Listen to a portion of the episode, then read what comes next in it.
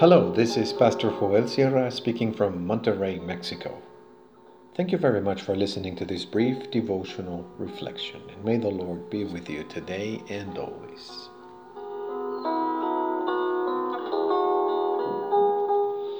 God's measure.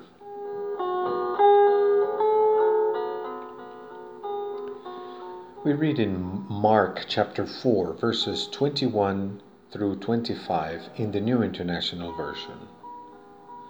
He said to them, Do you bring in a lamp to put it under a bowl or a bed? Instead, don't you put it on its stand? For whatever is hidden is meant to be disclosed, and whatever is concealed is meant to be brought out into the open. If anyone has ears to hear, let, he, let them hear. Consider carefully what you hear, he continued. With the measure you use, it will be measured to you, and even more.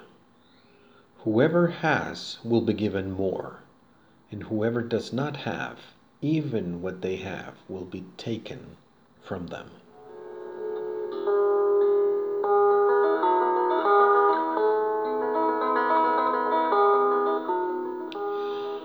The Gospel according to Mark, the preaching of the Lord Jesus begins with the need to approach the reality of God with the senses of the heart, applying the will to believe with the commitment to withstand trials and tribulations without abandoning the goal of giving fruit 30, 60, and 100 fold. Then comes a warning about the need to be to live transparently and consistently. A transparent transparent life is one that has nothing to hide. As the Mar del Plata trio sings, I have nothing, nothing to hide. My life is transparent. It is life lived in light and not in darkness. It is life by day and not by night in the moral sense the Lord Jesus warns that before God, it would be ridiculous to try to hide ourselves. Just as, just as it would be illogical to light a candle and then to cover it with a pot. The important thing is that the coherence is the coherence of life, of a life lived in the light it is illogical to think that someone can bear fruit that pleases God if he or she has matters hidden under the table, such as adultery and infidelity, lies and hypocrisy that deceive everyone except God. God's gaze reaches to measure us in a total way.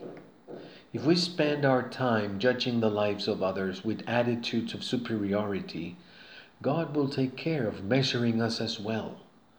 And God's measurement is much more thorough than ours, precisely because God can measure what is not perceived through the senses. God's measure is deeper. God measures our heart, discerns our intentions, weighs our will in His eternal balance. They are more important measures because they have to do with what moves us and drives us to act. It is in this deep plane of the heart that God's logic of adding up is applied. When it comes to being weighed with God's measure, God will add more to the one who has.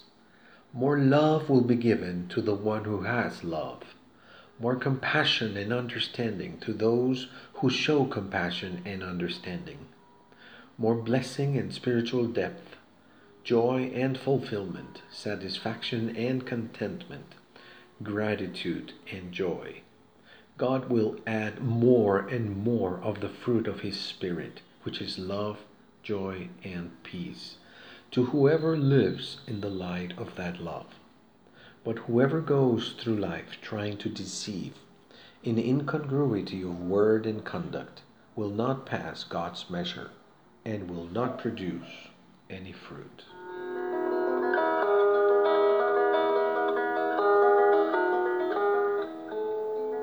Why don't we pray?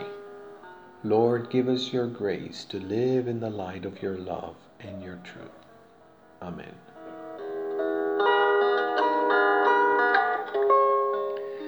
Our greatest joy is in receiving the invitation to go to the house of the Lord.